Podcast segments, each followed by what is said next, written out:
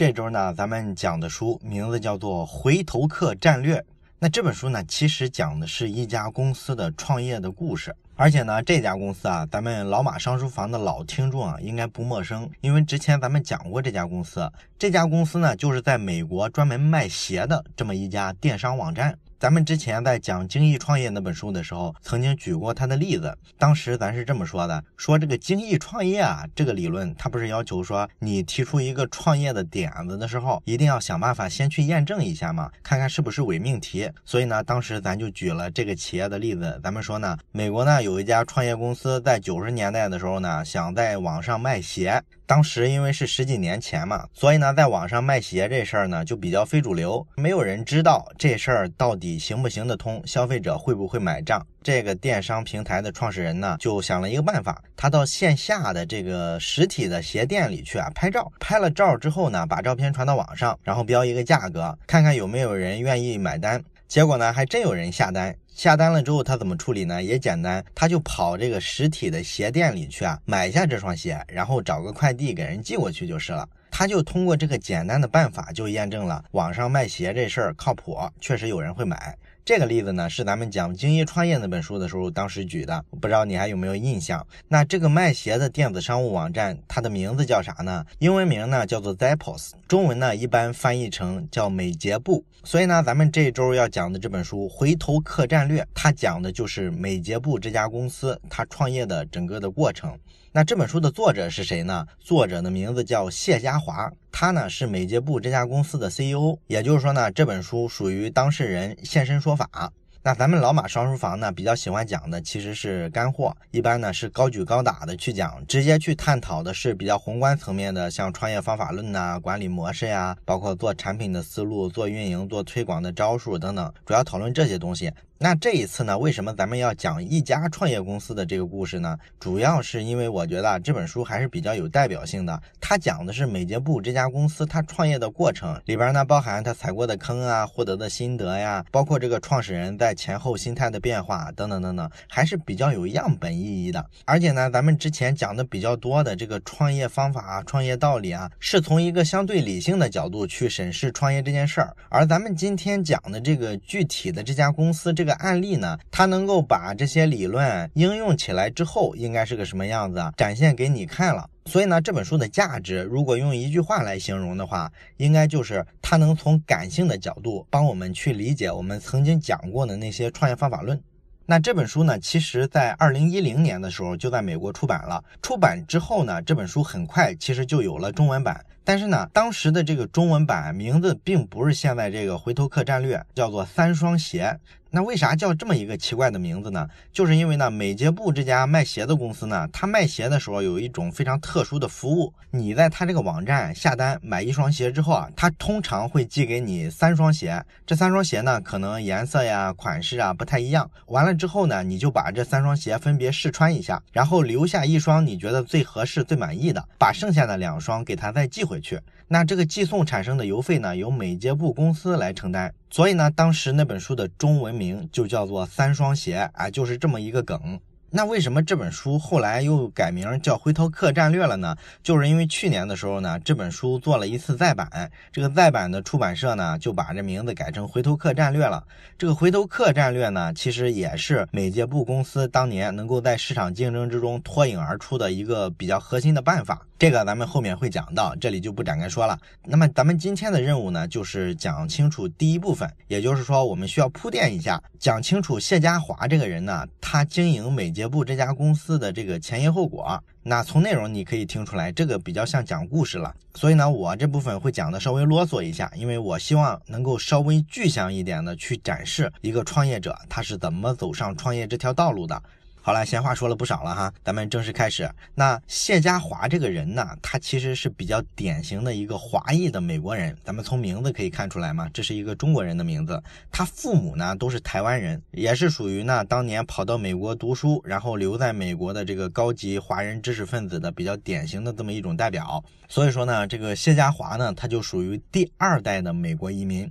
那他这种情况呢，咱们也比较熟悉。其实这种人是比较特殊的，他既接受了比较完整的美国文化，又保留了亚裔父母的那种家庭环境的熏陶。那咱们大伙都知道，一般的亚裔的美国移民呢，他们通常对孩子的管理都比较严格，咱们比较重视学习成绩嘛。所以呢，这个谢家华呢，他小的时候呢，也差不多是这种情况，从小呢就被他父母啊比较严格的去管教。那亚裔的美国移民呢，通常都会让孩子学习各种乐器，因为常春藤大学的这个名校嘛，它通常招人不是号称素质教育，不只看成绩嘛，希望你有一些特长。所以呢，谢家华的父母呢，从小也是对孩子期望很高，希望他能考上一个名校，步入精英阶层。所以就要求谢家华每天要练一个小时的钢琴。那谢家华小的时候呢，其实是特调皮的一孩子。他很小的时候就在琢磨怎么对抗父母的这种比较教条的管理方式。那父母让他练钢琴的时候呢，他就找了一录音机，在自己练钢琴的时候啊，把这个录音给录下来。完了之后呢，第二天的时候啊，他就把这个录音机啊直接放在钢琴边播放。放然后父母呢一听，哎，这个钢琴房里传出儿子练钢琴的声音，哎，很欣慰。实际上呢，他自己躺在床上，该睡觉睡觉，该看杂书看杂书。也就是说呢，谢家华呢从小就属于一个比较调皮捣蛋、不喜欢循规蹈矩的那么一种孩子。然后在这个职业生涯的规划上呢，咱们东亚的父母啊比较喜欢干的一件事儿就是帮孩子去规划。就美国的移民来说呢，当时比较流行的就是希望孩子拿一个博士学位，然后工作上呢可能选择在美国当个医生啊、当个律师啊等等这些收入是比较高的行业，也就是所谓的精英阶层的组成部分。所以呢，谢家华的父母呢自然。然也是这么要求孩子的，但是呢，谢家华从小就对这种规划很抵触。他跟咱们绝大多数人青春期的想法是一样的，觉得说你把未来几十年规划好，然后按部就班的走，这事儿太没劲了，是吧？而谢家华这个人呢，他从小对赚钱这事儿特别感兴趣，他经常的幻想有一天能特别有钱，所以呢，他很小的时候啊就开始琢磨能不能折腾折腾，做点买卖。而且他确实是有一些做生意的天赋，比如说他小时候，他看自己的父母啊，把车库里的一些旧物件拿出来卖给这个收破烂的，换了钱，啊，他觉得旧车库里的这些乱七八糟的东西还能换钱，哎，受了启发。完了之后呢，他就去发动他的朋友啊、同学啊、邻居家的小孩啊，告诉大伙儿，你们把你们家车库里那些破烂的东西拿出来，咱们到大街上去摆摊儿，把它卖掉吧。所以呢，他就找朋友合伙，挨家挨户的搜集车库里的这些破旧的东西。完了之后呢，真的去大街上摆了一摊儿。那摆摊儿的时候呢，他作为一个小学生，这时候已经开始理解市场是什么样子了。你比如说，他一开始的时候摆摊卖这些破旧的东西呢，肯定没啥人买嘛，谁要这些破烂儿嘛？很少有人需要这些破烂的东西嘛。那很快呢，他们就想了一个办法，就把一些什么矿泉水之类的这个饮料放在边上。对于路过的行人来说呢，可以对这些。些破旧的物件不感兴趣，但是你总有可能口渴了吧？所以你可能顺路就买瓶矿泉水。那最终的结果呢，就是他们卖水挣的钱比卖破烂挣的多得多。这个就挺有意思。谢家华在上小学的时候就已经开始学会了说了解市场真正的需求是什么样子的。哪些是伪需求，哪些是真需求？然后他还开始逐渐的悟到了一些基本的销售技巧。你比如说，他们都很小嘛，都是小学生，他们在卖东西的时候学会的一个销售技巧就是穿一些自己几年前穿过的衣服，因为那些衣服都是他们更小的时候穿的嘛，所以他们穿上之后会显得他们比自己的实际年龄更小。这个呢，其实就博得这个行人的同情心嘛，大伙儿就可能出于同情会买一些他们的东西。所以说呢，别看他小。商业上其实是非常的成熟、非常聪明的。那等上了初中之后呢，谢家华就开始做一些更大的生意了。比如说，他会去做一些兼职，送送报纸之类的。那很快呢，他就通过送报纸的过程啊，他开始了解这个报纸啊、杂志啊这些所谓的媒体它的商业模式了。那咱们都知道了，报纸是靠广告挣钱的嘛。报纸的发行量大了之后呢，就可以问广告主要广告费。他发现了这个秘密之后呢，就想着怎么利用广告挣钱。他曾经自己搞过一本杂志，那个杂志呢，基本就是他自己去搜的一些故事呀、字谜或者笑话这些东西啊，传出来的一本杂志。完了之后呢，他去找理发店要广告费啊，结果肯定是没人理他，因为他这本杂志又没有太大的销量嘛。那试了一次之后呢，发现不成功，他还不死心。后来呢，他有一朋友借给他一本杂志，那个杂志的名字呢叫做《孩子的免费物品》。这个杂志呢，其实有一点像分类广告，里面呢会罗列几百种不同的小物件、小玩意儿，都是小朋友比较喜欢的。你比如说小学生用的地图啊，什么卡通贴纸啊、彩色铅笔啊等等这一类的东西。那这些小玩意儿呢，通常卖的特别便宜，一般来说呢都是卖一美元一个。那这个杂志的模式呢，就是去找很多生产小物件的生产商，跟他们达成合作，让这些生产商呢把物件的广告放上来，这个杂志帮他们推广。完了之后呢，因为各种各样的小物件能吸引小朋友嘛，所以很多孩子会订这本杂志，杂志再通过订阅杂志去收钱，赚到钱，它是这么一个模式。那作为一个小朋友来说，要想在这个杂志上买东西，其实也非常简单，因为那个年代又没有电商，所以都是走邮局系统的，就是你寄一封信过去，然后呢里里。面塞一美元的现金，然后给一个地址。另外呢，你需要额外的塞一个信封和邮票进去，好让人家把这个东西啊给你寄回来。也就是说呢，实际上是属于买家付邮费的。那谢家华当时上初中之后，他就研究明白了这个模式，我可以在这个杂志上卖东西挣钱啊。那到底卖啥呢？他就想起了他平时喜欢看的另外一本杂志。那本杂志上他看到过一个广告，那个广告是推销什么东西呢？就是有一种设备叫做徽章制作机。简单来说吧，就是说它可以把一张照片变成一个带别针的，能够别到咱们衬衫上的那种徽章。有照片在呢，这个徽章上就可以带上个人的头像。就这么一个小设备，卖五十美元一台。完了之后呢，每个徽章的制作成本大概是二十五五美分。那谢家华一看，这是个商机啊！如果他投五十美元进去买这么一机器，通过孩子的免费物品这本杂志，把这个做徽章的服务卖给小朋友，岂不是能挣很多钱？所以呢，他就首先给那个孩子的免费物品这本杂志的编辑部写了一封信。那写的时候呢，他肯定就模仿一个非常老道的一个口吻，假装自己在徽章制作这个行业里啊是个老手。完了呢，把自己的服务介绍清楚，告诉他们，你们这个把我这个服务添加进去啊。小朋友肯定会喜欢。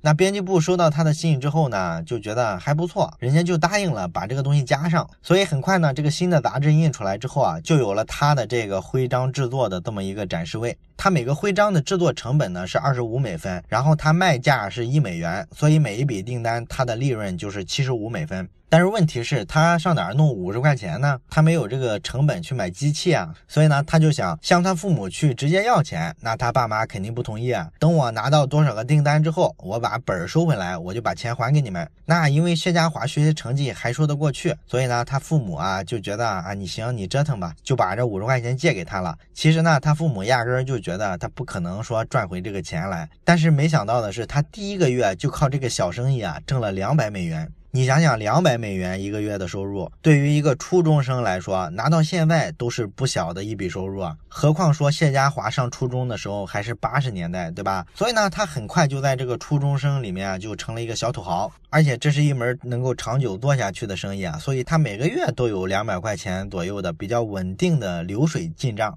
那这件事儿给谢家华最大的启示就是，所有的生意啊，其实都不需要面对面的去谈，通过杂志的广告、邮局系统这个远程的方式啊，也可以成功的获得别人的信任。这事儿对他来说是非常重要的一个认知，也是说促成了他后来愿意在网上卖鞋的一个非常重要的因素。但是呢，谢家华，咱们刚才讲了，他比较调皮捣蛋，这孩子对这种循规蹈矩的生活啊没有兴趣。虽然说他每个月能挣两百美元，但是啊，毕竟这个东西啊就是个体力活，他每天放学之后都要工作很长时间，尤其是周末节假日的时候，别人都出去玩，他自己在家工作，这个时间长了，他还是觉得很不爽。所以呢，他后来想了想，就把这个业务呢转给他弟弟了。这个就属于业务外包了，对吧？但是后来呢，这个生意不了了之了，因为后来他们全家搬到香港了，所以这个生意啊就没法持续。那其实呢，后来谢家华上高中之后呢，他还试图啊把他在初中的时候成功的这个商业模式啊复制到别的地方，比如说他自己做了一个表演魔术的那种道具，然后呢也是说在一个杂志上做一广告，而且还投了八百块钱。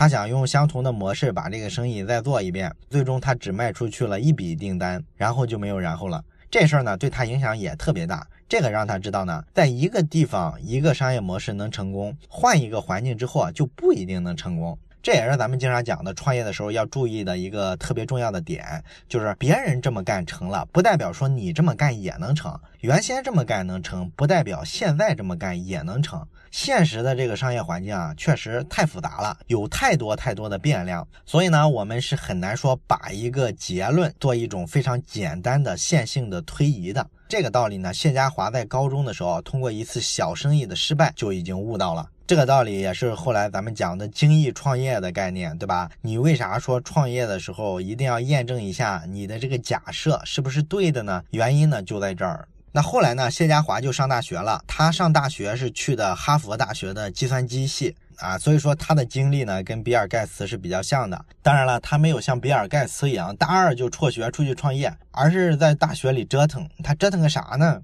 他在学校里开饭店。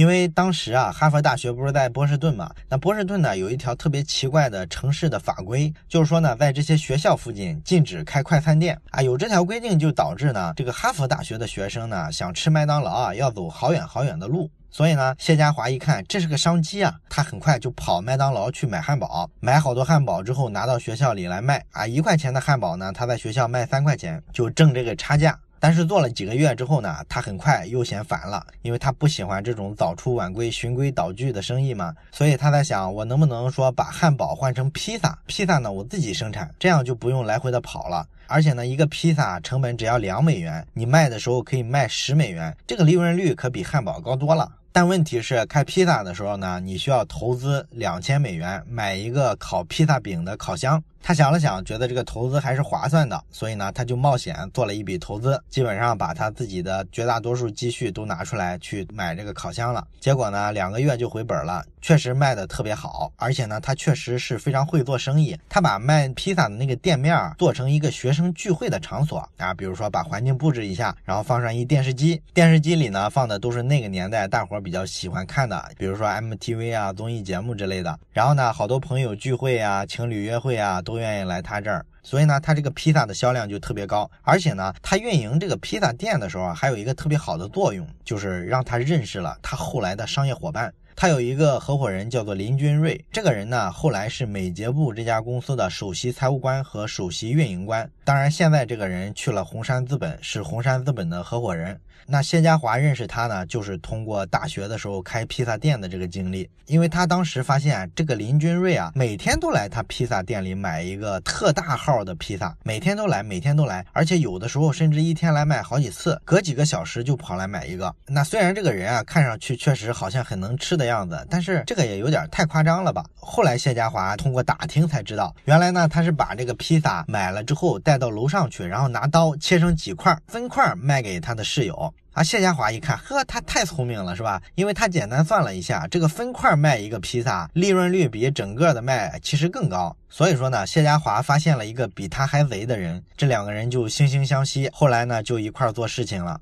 那谢家华呢，通过做生意挣了一些钱，但是问题是啊，他在大学里整天折腾，基本就没正经上过课。那课程啊，基本是能翘课就翘课。他对待学业基本是浑浑噩噩的过日子啊，这个跟咱们绝大多数的国内的大学生还是比较像的哈。但是问题是，到期末考试会很麻烦，因为哈佛大学的考试那比咱国内的这些高校要求要严格的多。比如说当时有一门全校的公共课，那个教授呢就给了大家一百道可能出的题目，然后呢。考试的时候会从这一百道题里啊选其中的五道来考啊，这个模式跟咱们国内大学也比较像哈。咱们国内的大学老师也会给咱们划范围、划重点，但是呢，划一百道题只考五道啊，说实在的，这个还是挺狠的。这个百分之五的概率你太难猜了，是吧？所以呢，你如果一学期没听过课，也没有看过老师布置的那些参考书的话，纯粹的想靠考试的时候临时抱佛脚，花几天的功夫把这一百道题全部弄懂啊，其实是几乎不能完成的任务。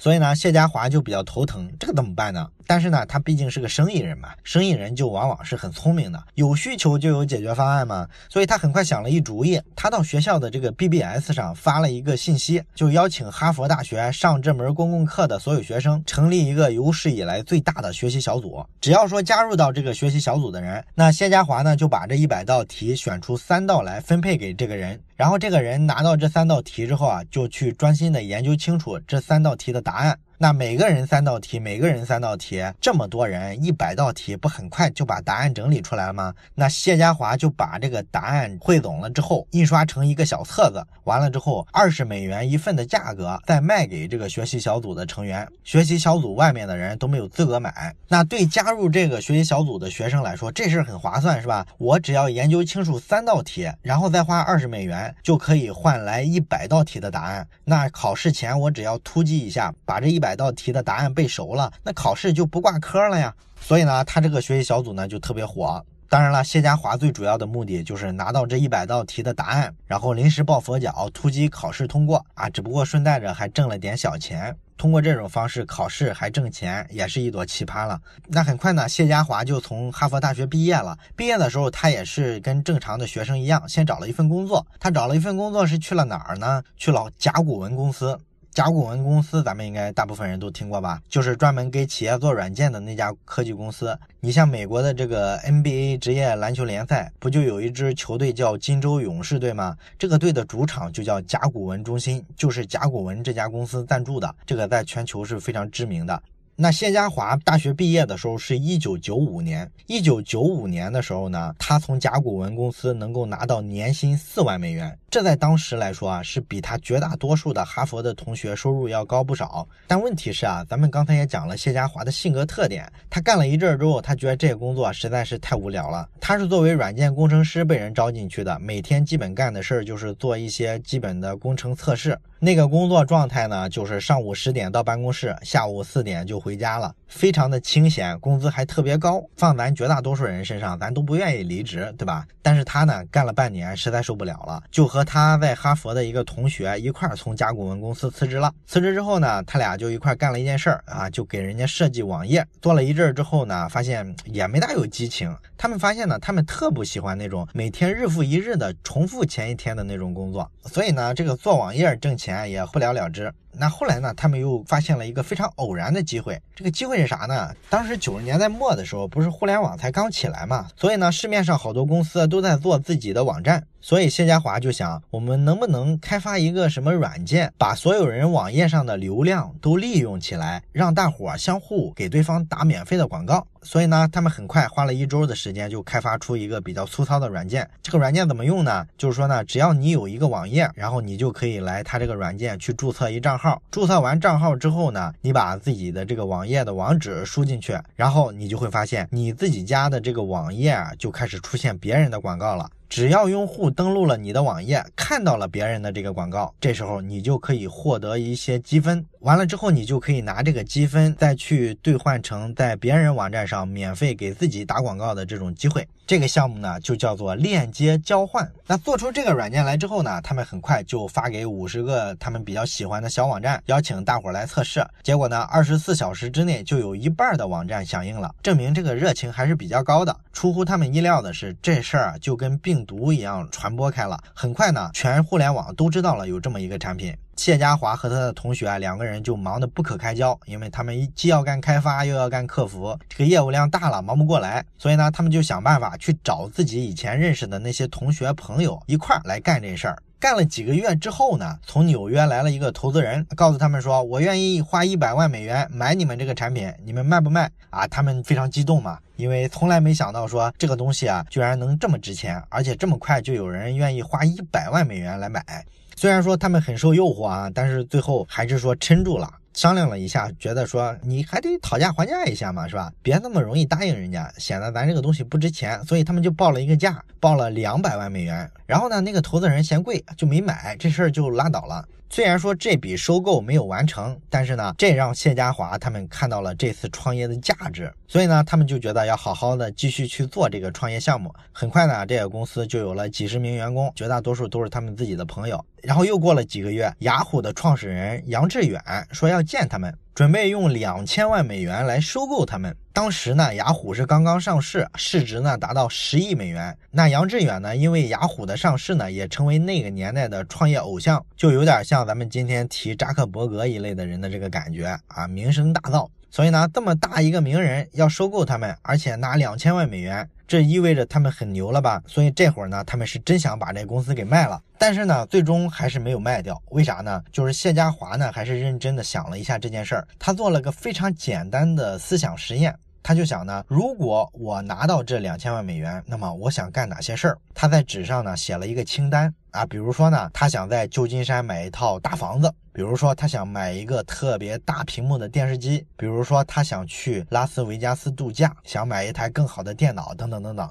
那把这个清单列出来之后呢，他就发现，哎，这个清单比我想的要短多了。也就是说，他想干的事儿并没有那么多，而且呢，绝大多数的这个清单上的事情，其实他以前做兼职啊，做自己的小生意的时候啊，都有一些储蓄。其实这些事儿绝大多数他都已经能干了。他在有钱能干的情况下还没有干，就说明啥？就说明他内心深处对这些事儿的渴望并没有那么强烈，这些事儿对他的吸引力没有那么大。所以呢，他通过这个清单，就等于说跟自己的欲望做了一个对话。这次对话完了之后，他就明白了自己在这个年纪究竟对什么东西感兴趣，应该追求什么东西。像房子呀、公寓呀，包括说度假呀这些东西啊，其实都可以缓一缓，因为这些东西以后都不会缺的。但是机会是更重要的。当时正好是九十年代末的这个互联网的这个创业高潮期，所以呢，他们对这个创业前景的预期是非常高的。他们想开创一个属于自己的时代，所以呢，谢家华就拒绝了雅虎两千万美元的这个收购的提议。那接下来差不多两年的时间里呢，他们都非常忙碌的在经营这家公司。这家公司呢，也确实非常飞快的往前走。谢家华把他自己能认识的所有的朋友几乎都拉进来了。但是公司还是要扩张，还是要不停的招人，没办法，他们就需要对外的去做很多市场化的招聘，招很多陌生人来。于是呢，很快他就发现啊，这个公司里的陌生人啊越来越多。他作为创始人，很多人已经叫不上名字了。当时呢，他还没有意识到这是个问题。后来等他回顾这一段历程的时候，他才发现这其实是个非常严重的问题。为啥呢？因为你第一年的时候雇佣的都是自己的熟人朋友，那你之所以能让他来跟你一块干事儿，就是因为你觉得他跟你属于同一类人，你们都喜欢干这件事儿，而且都不是冲着钱来的。因为一开始的时候，他把朋友们都拉过来的时候，其实是没钱付给大家的。那大家呢，还是愿意来干，而且觉得这事儿有意思，所以呢，不给钱也愿意干。但是公司扩大了之后，它的这个价值呢，经过几轮资本的估值之后，就变得特别高了，而且名声大噪。完了之后，好多人就会慕名而来，其中呢有很多是学历很高也很聪明的人。那这些人来的目的就不一样了，他们的目的就是奔着挣大钱来的，或者说呢是为自己以后跳槽，哎，增加一点筹码，镀个金。所以当链接交换这家公司超过一百人之后，谢家华就觉得氛围很有问题了。有一天早上呢，谢家华连续按掉了六次自己的闹铃。等他第七次想把闹铃按掉的时候，他突然想起一件事情，就是他上一次把闹铃反复的按掉、按掉、按掉，不愿意去上班的时候是什么时候？是他在甲骨文公司上班的时候。可是现在这件事儿又发生了，这个太诡异了，因为他之前是在别人的公司上班，现在是自己创建的公司，他居然有了不想去上班的念头，所以他觉得这事儿特别糟糕。然后他回顾了一下现在他公司的这个做事儿的方式，他的团队的文化氛围，有很多勾心斗角的事儿。很多办公室政治，他觉得这个公司的企业文化整体就崩溃了，这让他非常难受，所以他就做了一决定，我要把这个公司卖掉。那这个业务呢，当时是很抢手的，所以卖也非常好卖。最终谁买走了他的公司呢？是微软买走了。微软呢出了二点六五亿美元的高价，把这个公司的全部股权都买走了。但是呢，有一个附加条件，就是包括谢家华在内的几个核心的公司的创始人都要在公司再待一年。为啥要这样呢？因为人家微软买了这个公司之后啊，也希望这个公司啊能够平稳的过渡嘛。他不希望说这么快就把这个老的创始人全部清洗掉，造成公司的动荡。他们还是希望他们在这儿再待一年，顺利完成交接。只有说答应这个条件呢，他才能顺利的拿走他们这个对应的股份应该拿走的钱。那谢家华按照他当时在链接交换这家公司的股份呢，他大概能分到四千万美元。但是如果他待不满一年，中途就走了的话，那么微软会扣掉他百分之二十的钱。那四千万的百分之二十也不少一笔钱呢，八百万呢。所以呢，谢家华就觉得，虽然说他对这个公司啊已经失去兴趣了，但是想一下，只要在这儿待上一年，就能拿到这么大一笔钱，是吧？还是划算的。因为这一年你是首先确定要走的，所以你心态上在管这家公司的时候啊，就可以得过且过。公司反正已经是别人的了，轻轻松松的上班打卡拿八百万，这还是挺爽的一件事儿。所以他答应了这个条件。但是很快呢，他发现这个日子太难熬了，太无聊了。他想了一下，觉得还是说自己被这个社会和文化流行的观念洗脑了，错误的以为呢，这个金钱就代表成功和幸福。其实自己现在哪儿幸福是吧？太难受了。所以他思前想后的，最后决定放弃这笔钱，提前离职了。那离职之后，他要去干嘛呢？他去盘了一块地，买下了一幢楼。完了之后呢，把他最好的这些朋友啊，都叫到这儿来，大家在一块住。那然后这个楼呢，有一块空间呢，可以拿出来办公用。办公是干嘛用呢？他们准备做这个创业的孵化器，也就是说，他要转型做投资人。投资的钱从哪儿来呢？都是他以前的朋友啊，或者说他以前那个链接交换的一些关系比较好的前员工，大伙儿一块儿，每人出一点钱，最后呢凑出来两千七百万美元的这么一个创业基金。然后他拿这个基金呢去投各种创业公司啊，结果当然是投了几十个项目嘛。其中有一个项目呢，就是咱们铺垫了这么久。这本书要讲的主角，也就是美捷布这家公司。当然了，当时还不叫这个名字哈，当时只有一个想法，就是有一个大学刚毕业的小伙子给谢家华发了一个电话的留言，说呢要干这么一事儿。那谢家华的第一反应其实觉得这个主意特别糟糕，为啥呢？因为当时那个环境已经到了九十年代末了，互联网的泡沫已经开始破灭了。当时网上好多卖什么宠物的、卖食品的、卖家具的，都损失特别惨，几乎没有成功的。所以呢，这时候有个人跑过来说他要在网上卖鞋，那谢家华就觉得这主意特别糟糕，他根本就没听完这个小伙子的电话留言，就准备关掉电话。但是呢，就在他准备关掉的那一刹那，他听到这个小伙子讲了几个数字，这个把他吸引到了。这个小伙子讲了什么数字呢？他说呀，鞋这个产业啊，在美国大概是一个四百亿美元的大产业，而且呢，这个产业里有百分之五现在是通过纸质的目录邮购的。什么意思呢？就是谢家华小时候做的那种，在杂志上做一些黄页广告之类的东西，完了之后通过邮局系统啊，把这个鞋寄到家里，通过这种方式完成交易的占百分之五，而且呢，这百分之五是这个行业里增长最快的部分。哎，这个数据让谢家华眼前一亮，因为他初中的时候就干过这个生意啊，他清楚啊，如果说人们能接受一个非面对面的方式买鞋子啊，不用说非得去实体店里去试。如果人们能容忍这个前提的话，那么网上卖鞋这事儿，它就是个可行的主意啊。所以呢，他很快就约见了一下这个小伙子，结果呢，发现这个小伙子是光杆司令，就一个人。所以呢，他们就建议这小伙子说：“你再找一个在卖鞋的这个产业里啊懂行的人，一个老手，你俩搭档是比较科学的。你如果能找到一个不错的搭档，我们就投资你。”结果呢，这个小伙子很快就找了一个老手，在做鞋的这个行业里特别强，工作了好多年，经验也非常丰富。那谢家华很快就投资了这家公司，并且建议他把这个公司的名字改成美捷布。那谢家华觉得这个模式可行。他当时的想法呢，其实是觉得说，他之前做链接交换那家公司的时候，最早投资他的有一个资本公司叫做红杉资本，这也是全球最知名的风险投资资本之一嘛。当时呢，红杉资本投给他们三百万，最后挣了五千多万，所以呢，他就觉得我前期呢，先投了这个美捷布这家公司，先帮他度过这个早期的成长期，稍微长大点之后呢，我再去说服这个红杉资本，让他们把更多的钱投进来，然后这些公司就可。以赚好多钱。他作为这个最早期的投资者呢，也可以分一杯羹嘛。他就是这么盘算的。完了之后呢，他也是作为一个投资人的角色，基本上在美捷布这家公司啊，干的就是一个顾问的事儿。他不参与公司的实际运营，这个公司只不过每月把一些财务报表啊、经营业绩之类的数据发给他们。但是后面呢，发生了一些比较糟糕的事情，就是九十年代末的那个互联网泡沫呢，导致好多创业企业都死掉了。那么谢家华他自己投资的企业呢，绝大多数啊都不是很成功。唯独美捷布这家公司呢，看起来觉得是比较有前景的。但是问题是，这家公司啊，很快就把谢家华投的钱啊烧光了。而谢家华掌控的这个风险基金呢，钱都花的差不多了，他又没有太多的钱要投这家公司，所以啊，他就去问红杉资本愿不愿意投这家公司。